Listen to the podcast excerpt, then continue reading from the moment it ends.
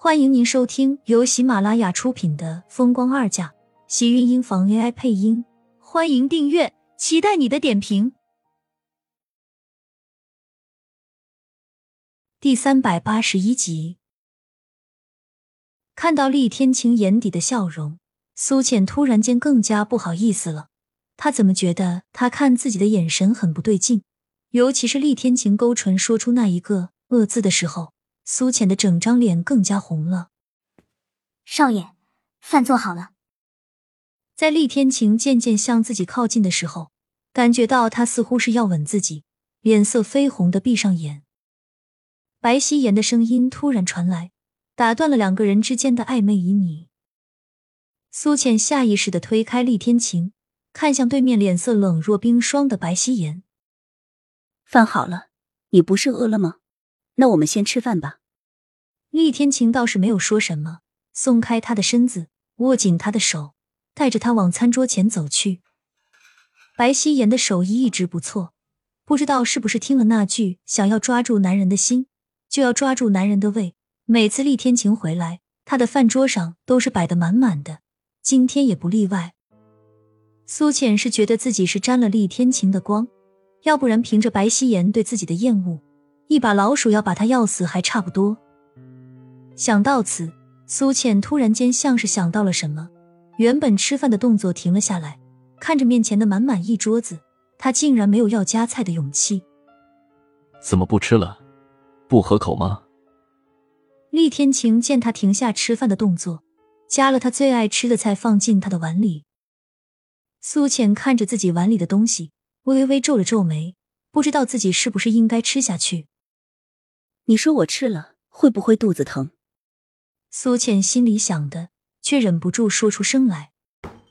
苏浅被吓了一跳，抬头看到白希言将手里的筷子拍到了桌子上，发出一声脆响，生生把他给吓得魂都飞走了大半。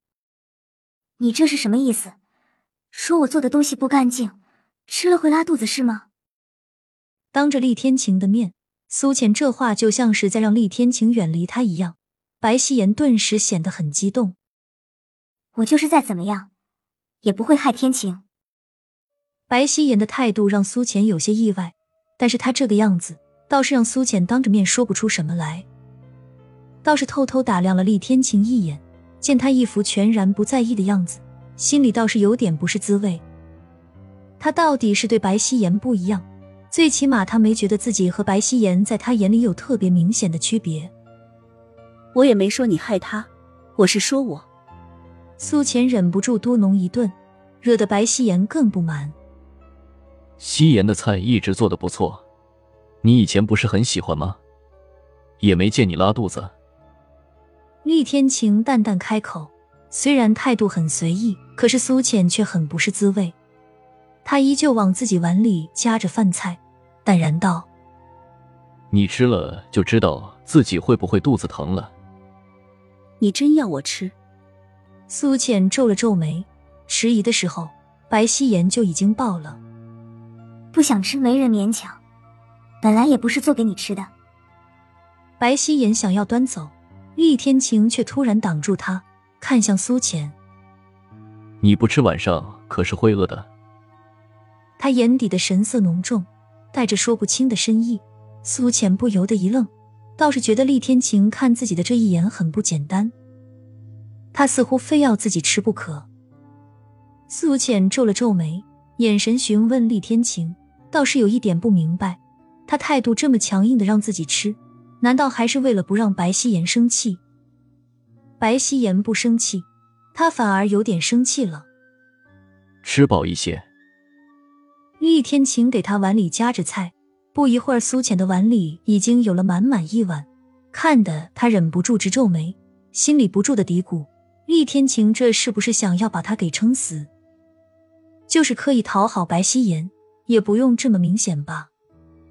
虽然心里很是不服气，也不舒服，但是苏浅咬了咬唇，还是低下头夹起碗里的菜，认真吃了起来。因为太过小心，所以几乎每一口他都能嚼上半天。至于菜的味道，他怕是品的细的不能再细了。白希言见他没有再说什么，看了一眼厉天晴，倒是也没有再说什么，安安静静的坐下来吃饭。期间不忘记对着厉天晴布菜，让苏浅心里忍不住一阵鄙夷。他现在对厉天晴还有白希言有意见的很，让他过来还说要照顾他，感情是拿他来讨好白希言的。苏浅随意的夹了两口，便放下筷子。我吃饱了。吃这么少，半夜饿了怎么办？厉天晴转头问他，问的一脸认真。苏浅翻了个白眼，想到他拿自己在讨好白希言，心里满满都是不舒服。睡着了，感觉不出饿，反正我现在吃不下了。他就是这么任性，因为厉天晴对白希言的偏袒，全然不觉得自己这个飞醋吃的有什么不对劲的地方。厉天晴倒是没有多少在意，见他不吃，自己也跟着放下了碗筷。既然吃饱了。就上楼去洗个澡吧，我先有点事情要处理。厉天晴这么说，苏浅也没有一点的迟疑，冷哼一声，直接站起身往楼上卧室走去。因为生气，所以他故意将步子踩得噔噔直响，用来发泄自己心里这酸溜溜的不满。他应该没有吃饱，不如我热杯牛奶，一会儿给他送上去吧。白希言突然间贴心的关心。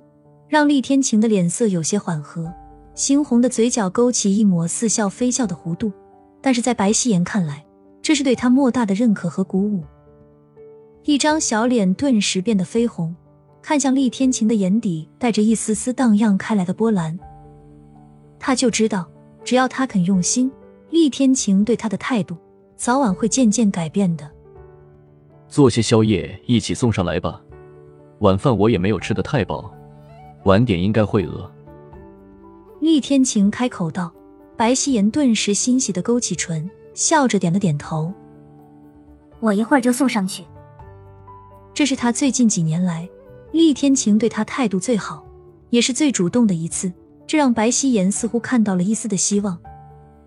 或者在厉天晴时间久了，会发现苏浅和盛广美那样的女人都不适合他，反而像一直陪在他身上。从未离开过的自己，或许会更加合适和他在一起。白希言如此想着，嘴角边的笑意也就越浓，小脸也跟着红红的，低着头，心里的那些心思在不停的转转。厉天晴却不动声色的站起身，没有再看身旁的白希言一眼，径直往楼上的书房走去。亲们，本集精彩内容就到这里了。下集更精彩，记得关注、点赞、收藏三连哦！爱你。